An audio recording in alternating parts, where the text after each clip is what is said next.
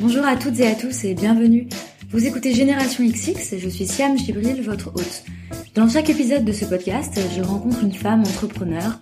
On parle de son parcours, de sa personnalité et j'espère que cela vous donnera envie d'en savoir plus sur ce qu'elle a fait, mais aussi vous inspirera à mener à bien vos projets et à croire en vos idées. Alors, vous avez testé les livres audio? Je vous en parlais dans le dernier épisode. Tout l'été, je vous propose de découvrir une nouvelle manière de lire des livres, en les écoutant, façon podcast. Vous en découvrirez plein sur audible.fr et sur l'application du même nom, car ce sont les spécialistes des contenus audio, que ce soit les podcasts, les séries sonores ou encore les livres audio, comme je vous le disais. Si vous avez besoin d'inspiration, je vous ai préparé une liste de suggestions sur générationxx.fr slash audio book club.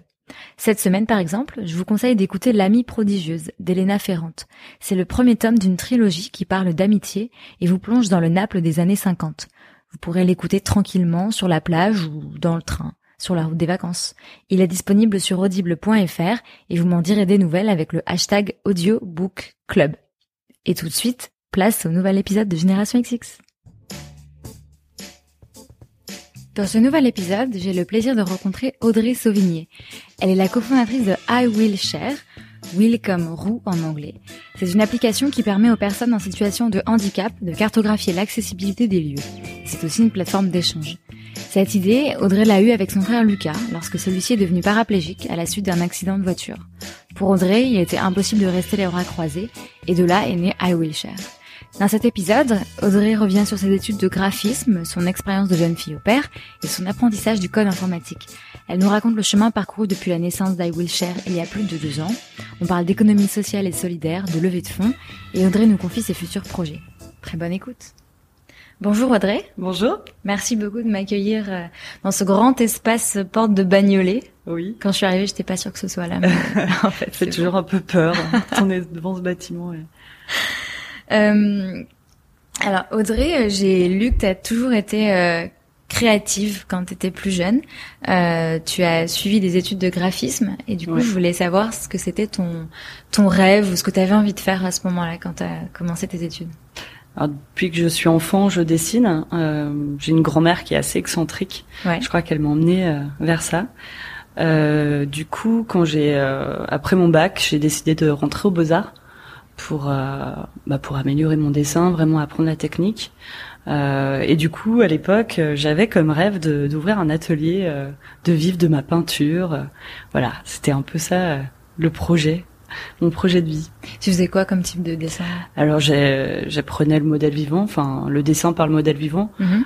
C'est ce qui t'apprend vraiment à construire une architecture, l'architecture du corps et, et de, de, de penser ensuite l'enveloppe en fonction de ben de voilà de, de la pesanteur de alors, soit des, des corps corpulents qui euh, qui ont de la pesanteur soit des corps secs où là t'es plus dans le repère osseux enfin, c'était euh, c'était passionnant euh, vraiment une année de de découverte du dessin de ton ton regard finit par par changer sur sur les choses tu, tu vois un peu tout en dessin, t'as envie de tout représenter. Et donc tu te voyais artiste indépendante, quoi. Complètement, ouais. Ça te faisait pas peur de penser à cette vie un peu, je sais pas, qu'on imagine bohème. euh, enfin, tu sais, dans, dans l'imaginaire comme ça, on imagine une vie, voilà. Ouais, bah, j'étais assez flattée par euh, Ouais. l'image que ça renvoyait. Ouais. Ouais, j'ai eu mon bac à 17 ans, donc j'étais très jeune hein, quand je suis rentrée aux Beaux-Arts. Et, euh, et non, j'avais pas peur, j'étais justement flattée par cette image, euh, peut-être trop. voilà, du coup, euh, j'ai pas, ils m'ont pas gardé en deuxième année. Ok. Et euh, je les remercie aujourd'hui parce que je suis retournée aux Beaux-Arts, mais des années plus tard. Et ça m'a permis de me questionner, en fait, sur, euh, sur vraiment ce que j'avais envie de faire, ce que je voulais faire de ma vie. Donc j'ai j'ai commencé par euh, partir euh, en tant que fille au père en Angleterre pour euh, améliorer mon anglais. Mhm. Ensuite, je, je suis partie en Roumanie pour passer mon BAFA euh, euh, thématique échange international. Donc rien à voir. Rien à voir, mais il y avait toujours euh, ce rapport à l'art et euh, que je commençais à pratiquer avec les enfants, euh, enfin notamment durant ma mon expérience de fille au père, que j'avais envie d'approfondir. Et, et du coup, enfin voilà, ça a été une année très bénéfique. Je suis finalement retournée dans les études, dans un BTS communication visuelle, euh, qui a donc duré deux ans, et puis ensuite je suis retournée aux Beaux Arts. Voilà. J'ai lu aussi que tu as fait une, Il faut que tu m'expliques une enquête fouillée sur le domaine des codes secrets de, la, de la cryptographie. Ah, j'ai adoré les beaux-arts pour ça parce que donc j'étais en design graphique ouais. euh, aux beaux-arts de Valence et en fait les beaux-arts ben, on t'enseigne euh, à comment penser euh, la, la, forme par le fond et je trouve cet enseignement en fait euh, essentiel et finalement il peut se porter sur n'importe quoi. Euh, même je pense qu'aujourd'hui dans mon aventure entrepreneuriale, euh, j'ai encore beaucoup de ça qui euh, qui, qui m'aide à avancer et à bien penser les choses. Mais c'est-à-dire la forme par le fond? Alors du coup, c'est c'est des enquêtes fouillées, alors que ce soit de la sociologie, de l'anthropologie. souvent on part d'un cas de figure, d'un usage. Mm-hmm. où il y a donc un contexte et un utilisateur de, voilà une, une, personne en tout cas qui, qui évolue dans ce contexte-là et, euh, et du coup la forme du rendu de cette enquête euh, va être influée par euh, ben, toute l'enquête voilà toute cette fouille anthropologique ou sociologique qu'on a qu'on a pu faire euh, auparavant.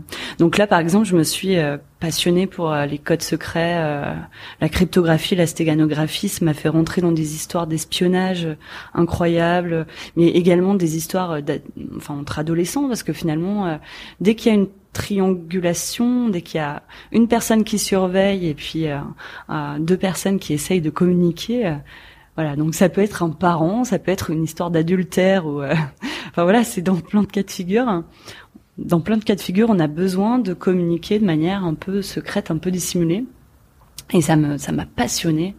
Euh, et du coup, je, j'essayais de donner une interprétation euh, 2.0, euh, on va dire, de ces systèmes de communication que je commençais à découvrir, en partant du principe que je trouvais ben, je nous trouvais un peu passifs euh, devant Internet. Voilà, on est tous, on passe des heures devant, on a communiqué par mail, sur les réseaux sociaux et tout ça. Et en fait, on dépend des filtres de confidentialité que nous apportent les plateformes telles que Facebook, par exemple. Euh, et moi, je partais du principe que voilà, on pouvait être actif là-dedans et qu'on pouvait aussi se développer. Euh, bon, ses propres filtres de, de pudeur finalement, euh, avec des systèmes de communication euh, qu'on pouvait utiliser euh, selon différents cercles d'amis, par exemple. Donc euh, voilà, j'ai j'ai mis en place différents systèmes de, de communication euh, euh qui m'ont ensuite, enfin j'ai voulu poursuivre ces recherches et du coup j'ai intégré un laboratoire de recherche aux arts décoratifs de Paris mhm. sur l'identité numérique. Donc on était quatre étudiants chercheurs et, euh, et voilà, j'ai pu euh, approfondir encore plus, euh, ce qui m'a emmené à une frustration qui était que je savais pas coder. Ouais. Et au bout d'un moment, ben, pour mes prototypes, voilà, je me sentais un peu limitée. Et c'est comme ça que j'ai intégré une formation de programmation qui s'appelait Simplon mhm. et qui venait de sortir de terre. Et j'ai fait partie de la première promotion. C'était en quelle année du coup? bah, C'était en 2000. 2013, 2014, 2013, ouais, septembre 2013, euh, ouais, c'est ça. Et donc du coup, tu, tu, dans ce que tu faisais, tu avais toujours ce côté artistique? T'arrivais à retrouver ce côté artistique? Ouais, je crois que, enfin, dans tout ce qu'on crée, enfin dans tous les, euh, comment dire? Bah déjà, je, je dessine toujours. Hein, J'ai mon carnet tout le temps avec moi. Mm-hmm. Je dessine euh, des gens. Euh, je dessine que du vivant. Du coup, ça me permet de me mettre à l'extérieur de la scène parce qu'en tant qu'entrepreneur, euh, voilà, je suis souvent sur scène ou, ou, devant des gens à défendre, en tout cas à prendre la parole. Et là, euh, quand je dessine, je suis obligée de, de me faire oublier presque, voilà, pour vraiment être dans l'observation et rendre au mieux ce que je ce que je vois et connecter mon, cerveau, ma main, mon, mon œil c'est un état que j'aime bien et un équilibre assez intéressant. Et du coup, euh, la créativité, euh, même dans, dans, dans I Will Share, je, je suis pas du tout frustrée là-dessus. Mm. Je trouve que on me demande souvent d'être créatif, euh, notamment dans un rendez-vous où bah, quand on est une start-up, on est encore opportuniste et, et du coup, euh, t'entends quelque chose qui résonne avec euh, une opportunité pour toi de développer une branche de différente de ce que tu avais pensé. Enfin mm. voilà, c'est des, des, moments où il faut, il faut, il faut y aller quoi. Et du coup, ça demande beaucoup de créativité. Et donc l'idée de I Will Share, tu l'as eu quand on, quand t'as été directement euh, confronté au handicap, euh, parce que ton frère a eu un accident, il est devenu paraplégique. Et, euh, et j'imagine que c'est à ce moment-là que tu t'es rendu compte de des difficultés euh, qu'ont les handicapés à circuler dans la ville, à aller dans certains lieux. Et, euh, et du coup, moi, je voulais savoir si tu as tout de suite eu un déclic et tu t'es dit, il faut absolument que je fasse quelque chose, parce que tu aurais aussi pu juste entre guillemets aider ton frère et pas te dire tiens je vais lancer une boîte là-dedans mm. tu vois comment ça s'est passé euh, euh, à quel moment tu t'es dit ok je vais faire quelque chose? En fait je me suis retrouvée piégée et tant mieux enfin j'ai eu l'idée euh, donc avec Lucas je passais des vacances avec lui je commençais à noter sur des carnets on a eu l'idée euh, d'I le nom est sorti dans la journée enfin c'était assez incroyable je rentre à Paris, je retourne dans, dans ma formation Simplon, j'en parle aux cofondateurs, ils me disent mais ça a l'air simple, c'est étonnant que personne n'y ait pensé. Euh, euh, du coup, on fait une petite recherche, etc. Et il y avait des personnes de ma formation, des nanas, qui avaient candidaté à un concours d'entrepreneuriat féminin. Et du coup, je me suis dit, ben pourquoi pas euh, moi aussi candidater? Ça va me donner des échéances, ça va me challenger. donc j'ai commencé à créer un, un, un site internet, un embryon de communauté sur les réseaux sociaux. Que t'as codé euh, toi Ouais, c'est ça. Mm. À poncer un prototype, mais vraiment en, mode papier, quoi, papier carton. Euh, commencer à tester, à rencontrer des associations. Et en fait, j'ai franchi les étapes du concours. Donc j'ai eu l'idée en janvier, euh, janvier 2014, et j'ai remporté ce concours le, le 8 mars 2014. Fleur Pellerin me remet un chèque de 25 000 euros avec comme condition de, de, créer une entreprise et pas une association pour toucher l'argent. Mhm. tu te dis mais euh, j'ai cette somme, euh, enfin je je vais pas passer à côté quoi. C'est pas possible de de se dire non en fait j'ai peur. Euh, ben non, on se jette à l'eau dans ces moments-là, je crois. Et donc avec ton frère, ça, ça, ça a vraiment commencé. Vous vous êtes dit. Euh euh, bah voilà, il y a ce problème. Tiens, euh, ce serait bien s'il y avait une app. Enfin, tu, tu, vois ce genre de conversation que tu as parfois. Ouais, ça a commencé comme ça. Oui, parce que j'avais fait plusieurs constats, enfin aussi en voulant l'accompagner. Mm.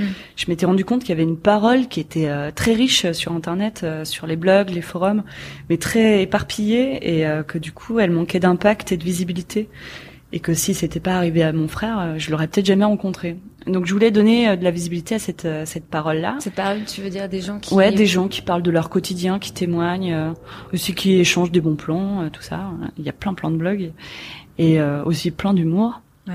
Et puis aussi, je m'étais rendu compte que Lucas partait du principe que quand il rentrait dans un magasin ou dans un lieu, ben, que le lieu était accessible à tout le monde. Je voyais qu'il était pas du tout sensibilisé à l'accessibilité euh, pour euh, d'autres profils que le sien, euh, d'autres profils de personnes en situation de handicap.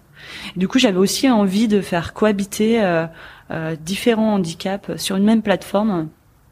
Voilà, je pense qu'il y a un truc à faire là-dessus parce qu'il y, a plein d'assauts qui morcellent toute cette communauté-là, alors qu'ils peuvent s'apporter quoi beaucoup. Mmh. Et donc du coup, quand tu as découvert je sais pas si on peut dire cet univers, mais en tout cas, comme tu dis, euh, toutes les paroles qui existent sur Internet, les associations, euh, ça t'a paru être euh, la tâche, elle t'a paru difficile? C'est-à-dire, tu vois, parce que évidemment, il y a des lois qui encadrent tout ça, mais est-ce qu'elles sont, est-ce qu'elles sont appliquées? Est-ce que tu t'es dit, ça va être la guerre de devoir faire ça ou Je crois que heureusement, j'ai pas autant réfléchi. heureusement que je te posais pas des questions. non, mais vraiment, je pense que si j'avais vraiment connaissance de ce qui m'attendait, ouais. j'aurais jamais entrepris, quoi. Mm. Ça m'aurait vraiment fait peur. Et qu'est-ce qui t'attendait du coup? Ben des, euh, c'est les montagnes russes émotionnelles, euh, c'est des difficultés aussi, des, des grands moments de, de, joie et de, de reconnaissance, euh, d'adrénaline. Mais voilà, des moments très durs aussi. Euh, du coup, je, je... puis je, je, je suis challengée tout le temps, je découvre des choses tout le temps. J'adore apprendre, mais parfois euh, c'est, c'est compliqué de se retrouver encore face à un mur, euh, un manque de connaissances sur tel et tel sujet. Il faut. Voilà. Puis euh, voilà, je suis en pleine levée de fond là, je découvre aussi ce que c'est. Euh. Non, je pense que vaut mieux être un peu naïf euh, pour entreprendre. et donc par où tu as commencé? Donc une fois que tu as eu le que Fleur Pellerin t'a donc remis ce chèque, oh. t'as monté l'entreprise et alors là, comment c'est parti? Mais c'était mais vertigineux. J'ai eu euh, très très peur. Hein. Les médias me sont tombés dessus parce que l'histoire était sexy. Euh, mm. J'ai cru. Euh, enfin, et, je suis graphiste à l'origine aussi. Enfin, du coup, l'identité visuelle, elle était là dès le départ. Ça donnait l'impression aux gens que ça allait sortir demain. Ouais, que c'était bien ficelé. Ouais, mm. voilà. Alors que voilà, on a mis un certain temps à sortir l'application. Combien de temps du coup? Ben, du coup, j'ai eu le. En fait, on a une sorte de, de régularité comme ça, c'est mars, mars, mars. Mm. Euh, donc j'ai eu le, prix euh, le 8 mars 2014. Euh, L'appli est sortie en mars 2016. D'accord. Ouais, j'ai vraiment mis du temps parce que je découvrais aussi tellement de choses. Euh, enfin, au niveau de la comptabilité, etc. Enfin, je, vraiment, il y avait plein, plein de domaines euh, dont j'avais pas idée, quoi. Et donc, tu as commencé par où alors? Alors, tous ces domaines que tu connaissais pas. Euh, j'ai commencé ben, par ce qui était le plus facile pour moi, étant donné que que j'avais ces, ces compétences-là nouvelles de, de programmation, euh, donc à prototyper l'application, à la tester avec euh, des utilisateurs. Ça c'est aussi mon approche euh, design où, où on place l'utilisateur au centre euh, mhm. d'un service et, et c'est comme ça que tu, tu penses le service le plus pertinent. donc voilà, par, par différents prototypes, aussi créer tout un, un réseau, parler du projet beaucoup, euh, rencontrer euh, plein d'associations, euh, voilà, rencontrer le public en fait, rencontrer la différence que je connaissais via ces blogs, etc. Mais c'est une autre chose d'être face face à, des personnes que j'avais pas l'habitude de côtoyer avant, quoi. Mm. Voilà, je me positionne comme ça. Le handicap, je l'ai aussi découvert de par mon frère. bon, j'avais travaillé avec des enfants autistes auparavant, mais voilà, je connaissais pas euh, aussi bien que maintenant euh, le handicap, quoi. Et euh, j'imagine que la solution que tu proposais, elle a tout de suite fait écho, enfin, elle a tout de suite rencontré du succès parmi les personnes qui en avaient besoin. Oui, en même temps, on ne croyait pas aussi. Ouais. enfin, oui, je pense que, je pense qu'on on a, on, porte ça hein, en tant qu'entrepreneuse. Euh, souvent, c'est dur hein, d'être crédible, euh, surtout dans, dans, un univers un peu technologique. Euh.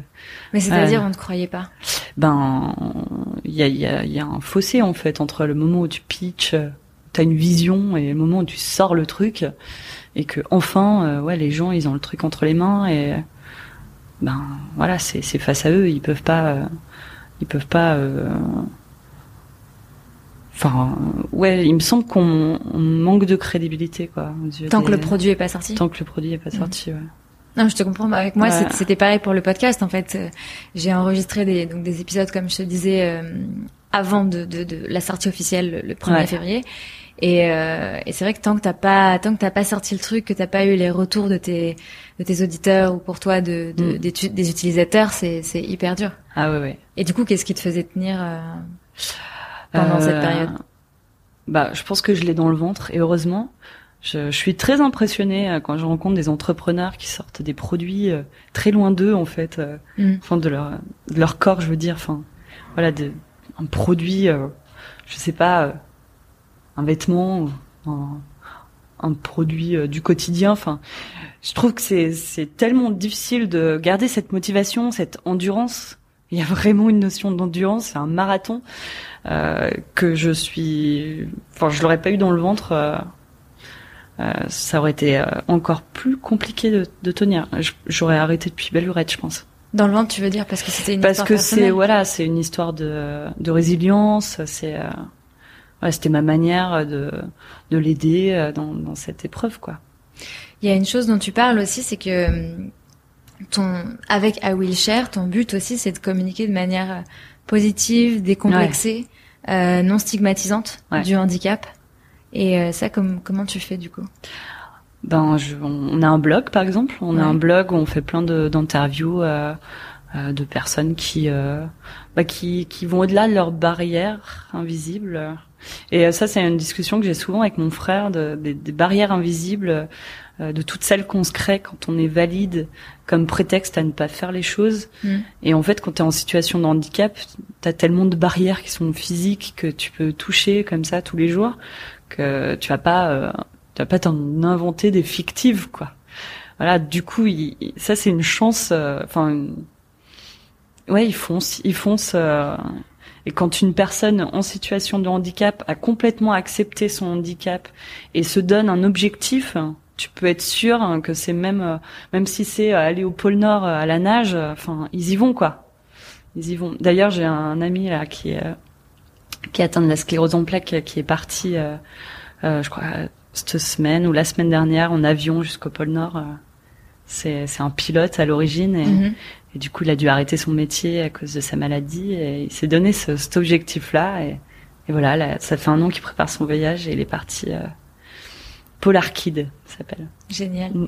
Et du coup, as cet, cet optimisme, tu l'as rencontré parmi tous les, enfin peut-être pas tous les gens, mais mm. globalement parmi les gens que tu as rencontrés? Euh, Pas parmi tous du tout, ouais. mais euh, mais il y en a, il y en a beaucoup, ouais. Ouais, ouais, ouais. Alors il y a deux, enfin il y a plusieurs manières d'accepter son handicap. Il y a plusieurs cheminements. Euh, voilà, ça, ça, dépend de tout. Euh, si c'est un handicap de naissance, si c'est un accident, si euh, si on est victime d'un accident ou si ben c'est un accident qu'on a malencontreusement eu seul. voilà, ça ça participe en fait de l'acceptation et tout part de là. Après, il y a des personnes qui existent aussi dans le contre.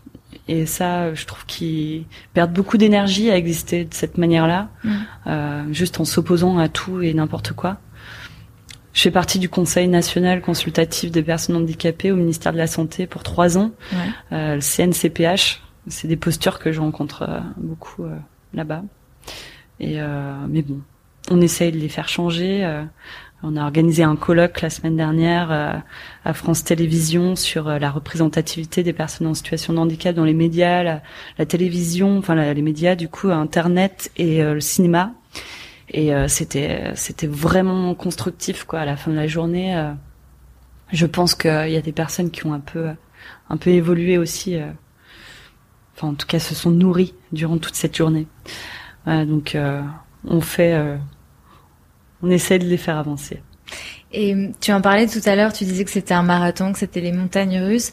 Euh, donc bon, l'application maintenant, elle, a été lancée. Euh, donc par quelle euh, un peu étape émotionnelle t'es passé entre euh, ben, le début, j'imagine qu'il y a l'excitation, tu parlais de la peur. Mm. Euh, comment tu, tu décrirais ça un peu? Aussi le fait que c'est obsessionnel, quoi. Et du coup, euh, comme tout projet obsessionnel, euh, tu consacres peut-être un peu trop de temps parfois. Mmh. Et tu te, enfin, il y a des risques vraiment de se brûler, quoi, de se brûler les ailes. Hein. Et je l'ai vécu à, différents moments où euh, j'ai eu des signaux vraiment alertants, euh, alarmants. Enfin, il fallait que je freine, quoi, lève le pied. Maintenant, j'arrive, j'arrive à les percevoir en, amont de, du moment où, où je craque pour de vrai. Mmh. Mais euh, ouais, c'est ça qui est, qui est, qui est difficile. C'est un apprentissage aussi euh, de savoir un peu plus se rythmer, quoi. Mm. Et puis, euh, ouais, émotionnellement, ben, j'ai, cofondé avec mon frère. Mon frère n'est pas là au quotidien. Euh, il est, il est encore dans ses études. Du coup, je porte un peu tout sur mes épaules. Et parfois, c'est lourd. Euh, j'ai l'impression d'avoir le pitch tellement tellement en bouche que j'arrive à faire croire aux gens à des choses où, il y a des moments où je, je, je suis en, enfin, j'y crois moins ou pas, euh, enfin, j'y crois pas plus du tout, tu vois, mais j'y crois moins et euh, enfin, c'est des moments de faiblesse, euh, une faiblesse mentale, une faiblesse dans l'énergie. et t'as l'impression que t'arrives à être complètement schizophrène en montrant cette facette de ouais ouais j'y crois ouais et les gens te croient quoi c'est trop bizarre ça te renvoie un truc euh, assez bizarre. Mais qu'est-ce qui fait que parfois tu flanches? Enfin, tu euh, flanches. Euh, c'est, je, je, sais pas si on appelle ça comme ça, mais comme tu dis qu'il y a des moments ouais, de doute. Ouais. Enfin, c'est pas vraiment du doute parce que je, j'y crois, j'y crois, j'y crois, mais euh, bah des moments de grosse fatigue. et puis quand t'as des challenges où t'as l'impression que c'était dès que tu franchis une montagne, on a une plus grande derrière. Mm. Euh, parfois, je, je, me dis, euh, mais c'est, je suis peut-être un peu sado quand même là, euh, où j'envie presque une posture de salarié parce que voilà, tu, tu rentres chez toi, ton cerveau est au calme quoi. En fait, c'est, c'est ça, c'est que le cerveau est tout le temps en ébullition la nuit, le week-end. Ouais, c'est fatigant. Voilà, c'est ouais, c'est obsessionnel quoi. Et t'arrives du coup maintenant à prendre des moments où tu alors tu peux absolument pas débrancher, ça je, je, je te comprends parce que je, je suis pareil, mais où t'essayes de peut-être de prendre du recul ou euh, de te détendre. Ouais, ouais, ouais, totalement. Ouais. J'y arrive de, de mieux en mieux. Mm. En dessinant par exemple? En dessinant par exemple, ouais. Ouais, ouais. Ouais, c'est euh, c'est c'est une forme de méditation, je trouve le dessin. T'arrives à, à laisser euh, ton esprit divaguer. Ben en fait, je suis moins dans des dessins d'imagination, mais je ouais, je suis au service de l'autre, quoi. Encore une fois, mais parce que finalement, c'est un peu le cas dans Ayulisha aussi. Complètement. Mais euh... ouais, c'est c'est une méditation parce qu'il faut être aligné, quoi. Il faut aligner ta main, ton œil, euh, le cerveau. Euh, et arriver à, trouver un calme intérieur pour que ton trait soit pas non plus euh, enfin voilà ouais je trouve que c'est assez méditatif ça m'aide beaucoup ouais euh, je voulais te poser aussi une question par rapport au, domaine dans lequel tu entreprends. Euh, tu, par exemple, ta levée de fonds, tu l'as fait sur une plateforme qui s'appelle 1000 Impact, ouais. qui est spécialisée dans les projets solidaires, enfin d'économie sociale et solidaire. Impact social et social, environnemental. Et euh, je, je, voulais avoir ton avis là-dessus. Euh, est-ce que quand on est-ce qu'on entreprend dans, donc dans le domaine du, du handicap ou je sais pas, dans l'environnement ou la mode éthique, par exemple, euh, on est tout de suite dans cette économie sociale et solidaire. Et je voulais savoir si pour toi, cette économie, elle avait quelque chose de spécial ou si, au fond, est-ce que toutes les entreprises devraient pas avoir cet impact social ouais. euh, toi, qu'est-ce que tu en penses? Bah là, je reviens de, enfin, de Montréal. J'y étais il y a deux mois euh, pour la, la, grande rencontre des jeunes entrepreneurs du monde francophone. Mhm voilà, j'ai vécu euh, une expérience très très forte là-bas, et notamment euh, en entendant différentes présentations de start-up canadiennes euh, qui se disent pas euh, euh, dans l'économie sociale et solidaire, mais par contre dans leur discours, il y avait toujours euh, une partie de leur discours consacrée à l'impact social ou, ou, environnemental de leur entreprise, quoi.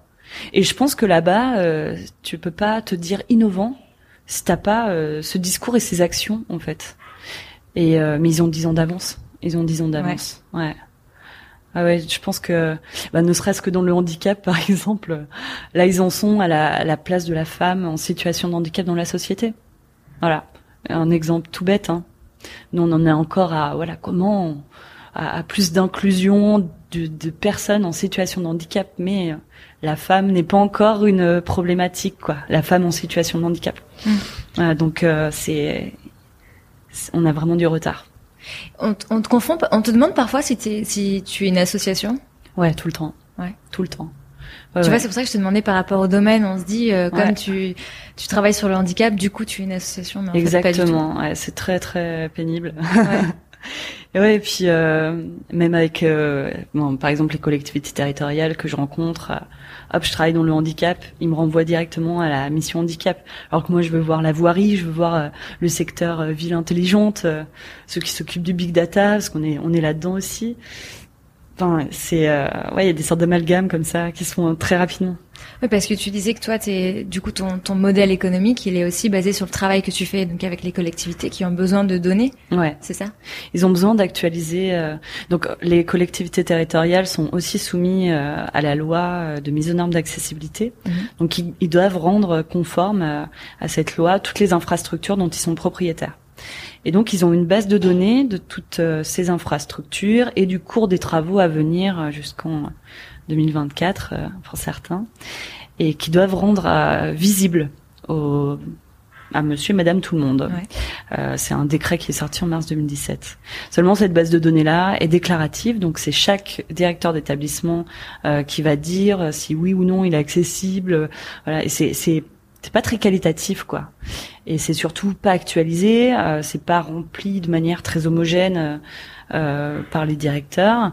Euh, et du coup, nous, on donne à voir cette, euh, on implémente cette base de données sur notre application, on la donne à voir à nos utilisateurs qui vont renseigner leur propre expérience terrain dans ces infrastructures Et euh, on est aussi en capacité de faire euh, des reporting aux collectivités territoriales dans un périmètre de 200 mètres autour de chaque infrastructure, sur ce qui remonte sur la voirie, les transports en commun, etc. Et évidemment in situ dans les lieux. Donc voilà, c'est des rapports, euh, des reporting qu'on fait aux collectivités territoriales, qui sont en temps réel, géolocalisés, voilà, avec photos parfois, enfin quand nos utilisateurs prennent des photos. Voilà. Et dans l'ensemble, du coup, tu es optimiste sur la façon dont avancent les choses sur l'accessibilité?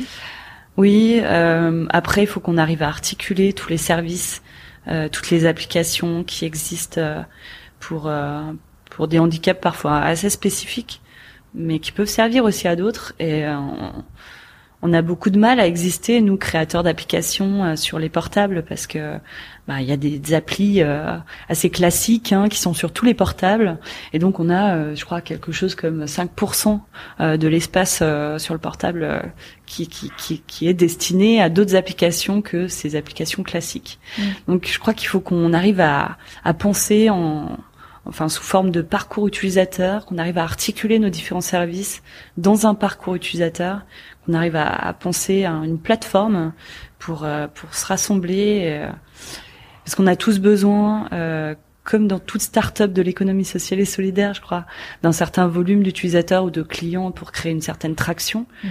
Donc on est tous face à ce problème-là, et on est en train d'éclater la communauté dans plein de services et de les perdre. Il y a trop d'applications qui existent et qui sont parfois très complémentaires. Donc voilà, il faut qu'on arrive et c'est c'est le discours que que j'ai avec euh, avec la secrétaire d'État en charge du handicap. Voilà, on essaie de faire avancer les choses là-dessus. Et de centraliser en fait. Exactement. Ouais. Mm. D'accord. Et euh, donc quels sont ces projets avec et sans I Will Share? Alors avec I Will Share, ben, j'espère euh, qu'on va terminer notre levée de fonds en septembre et que je vais pouvoir euh, pérenniser euh, des postes euh, dans l'équipe parce que jusqu'à présent je fonctionne avec des prestataires externes ou, ou des stagiaires mais voilà de pouvoir salarier deux personnes mm. donc ça c'est l'objectif en septembre et de, de et j'allais dire précisons que la levée de fonds, du coup, donc des particuliers peuvent investir. Exactement. sur milanimpact.com, euh, vous pouvez devenir actionnaire solidaire d'Iwillshare ouais. et donc prendre part à l'aventure. Euh, c'est en cours, voilà. Et, euh, et donc euh, et donc voilà, plein de projets pour septembre, notamment retourner en développement, euh, améliorer l'expérience utilisateur sur l'application, essayer de mettre en place ce projet de plateforme là pour articuler les différents services ensemble. et mes projets sans I Will Share, mes projets sont will share. Ça veut dire quoi? Si si tout s'écroule, qu'est-ce que je fais? Non, non, pas du tout. Justement, tout à l'heure, on, on, parlait du temps que tu te réserves pour toi. Est-ce que ah, euh, ouais. tu as d'autres projets, même si c'est pour plus tard ou des choses qui te font envie? Euh, Reprendre le sport. non, je vais euh, je vais essayer de, consacrer plus de temps aussi à, mon, mon, activité artistique, euh, de me remettre à la peinture. Voilà, je dessine. Euh, j'ai, ça, je me suis jamais arrêtée. J'ai tout le, enfin quasiment tous les jours, je je prends un temps euh, pendant un temps d'attente où je trouve tout le temps, euh, voilà, cinq minutes euh, pour pour poser un croquis. Mais ouais, reprendre ça sérieusement, repartir sur des grands formats et et poser un peu mon cerveau pour me laisser aller dans, dans la méditation et la peinture. Ouais. Tu te rêves encore en artiste parfois ou pas? Euh, Je à pense temps plein, que à temps plein. Euh, peut-être que l'un nourrit l'autre. Euh, J'aime bien cet équilibre que ça me procure, voilà, le côté, euh, je suis en dehors de la scène et euh, quand je dessine et quand je suis entrepreneuse, ben, je suis sur scène et c'est une autre posture, quoi. Mm. C'est deux postures qui s'équilibrent bien, je mm. trouve. Du coup, euh, je pense m'y consacrer un peu plus sérieusement à mon activité artistique, mais ça ne m'empêchera pas de continuer à Yulcha. Et euh, il y a une question que je pose, et alors je vais peut-être essayer de la, de la préciser. C'est qu'est-ce qui t'inspire? Alors ça peut être euh, un livre, un voyage, des personnes, euh, des couleurs, je sais pas. Et on m'avait demandé euh, qu'est-ce qui t'inspire? Oui, mais à quel moment de ta vie? Alors c'est à toi de me dire. Est-ce que t'es inspiré, je sais pas, dans la rue le matin quand tu te lèves, en général Voilà, c'est une question assez large que tu peux interpréter comme tu veux. D'accord. Ah elle est très, très Alors donc, du coup, Audrey a les yeux grands ouverts. Elle me dit ah. c'est ça. euh, ce qui m'inspire. Bah, par exemple, ce lieu, voilà, m'inspire beaucoup. Euh, là, on est chez Plateau Urbain, euh, au Piton. On est 23 structures sur cet étage. On vient de prendre le petit déj euh, chez Topager parce que chaque jeudi, chaque jeudi matin, il y a un petit déjeuner à différents étages. Du coup, on monte comme ça chaque semaine et, euh, et de discuter avec euh, avec des personnes et des personnalités euh, qui que j'adore découvrir dans leur parcours, dans leur rebond. J'aime ces parcours en ricochet. voilà, on lui a demandé. donc c'est de l'agriculture urbaine. Est-ce qu'il est ingénieur agronome à l'origine? Non, ingénieur dans la mécanique automobile ou je ne sais quoi. Enfin, c'est. Je pense que quand on a un rêve, euh, on, peut, on, peut, toujours l'atteindre, même si on n'a pas la formation pour. Euh. et je trouve ça super inspirant, quoi. Oh, tellement rafraîchissant euh, et, positif. Et donc j'adore rencontrer ce genre de, de, de personnalités multifacettes et très riches. Mm. Tu as toujours cru, toi, à ce... parce qu'on en parlait justement, comme tu disais ce matin au petit déjeuner, des, des parcours qui sont pas qui sont pas linéaires euh, et de pouvoir toujours rebondir sur autre chose. Du coup, tu, tu nous en as parlé. Euh, toi, c'est complètement ce que tu as fait, parce que tu as fait les beaux-arts, ensuite tu étais jeune fille au père, ensuite tu es revenu. Enfin, tu as toujours cru, tu t'es jamais senti limité? Euh, Si, je viens d'un petit village de campagne euh, où c'est très compliqué quand tu es un peu différent. Euh, surtout quand tu es une femme, je trouve que tu as, peu de choix. Euh, enfin, il y a peu de choix qu'on te propose. Je me rappelle en sortie de troisième, euh, euh conseillère d'orientation, euh, voilà, c'était des choix hyper limités. moi, je voulais faire, je voulais déjà avoir un, faire des études artistiques, faire un bac à appliqué. On me l'avait vraiment déconseillé. faut que tu fasses une filière générale. Donc j'étais partie en littéraire parce qu'il y avait l'option art plastique, mais Ouais, déjà on te on te ferme des portes quoi, sur des des, des sortes de, de, de préjugés. Euh. Enfin, elle avait jamais, euh, elle avait pas plus de connaissances que ça de, de cette filière là, et mm. pourtant elle elle a, elle a cru bon me, me donner son son avis sur la chose. Euh, et, et, et oui, quand tu quand t'as un parcours un peu comme ça, euh, atypique, euh, d'autres diront chaotique, mais moi moi j'y vois un vrai fil rouge quoi. Euh, c'est mon fil rouge et, et chacun peut tirer son propre fil rouge de toutes les expériences qu'il vit. Euh, je, pense qu'on est tous des millefeuilles, qu'on se nourrit euh, de, de, tout ce qu'on vit, de tout ce qu'on a comme expérience et, et, au bout des, enfin même si on n'y voit pas clair sur le moment dans le process, mais il y a un, y a un moment donné où, où tout vient se s'imbriquer pour pour faire vraiment quelque chose de cohérent et, et te dessiner une zone de confort, euh, voilà, où tu peux enfin être toi et t'exprimer quoi. Merci beaucoup Audrey. Merci. Merci beaucoup à Audrey d'avoir répondu à mon invitation et de m'avoir fait découvrir le Python, cet espace de travail rue Serpollet qui fait partie du projet Les Plateaux Urbains. Je vous donnerai plus d'infos sur Facebook. Pour suivre I Will Share, cela se passe sur leur site internet I Will Share, I W H E E L S H A R E.com. Et comme on le disait, vous pouvez devenir actionnaire sur la plateforme 1000 Impact. Là aussi, je vous mettrai toutes les infos sur Facebook. Merci au Podcastor, le podcast des podcasts pour le matériel. Et merci à vous d'être toujours au rendez-vous. Vos commentaires sur les réseaux sociaux et sur iTunes me font extrêmement plaisir. N'oubliez pas de faire un tour sur generationxx.fr pour vous abonner à la newsletter, découvrir les anciens épisodes et ma sélection de livres audio. Allez, à très vite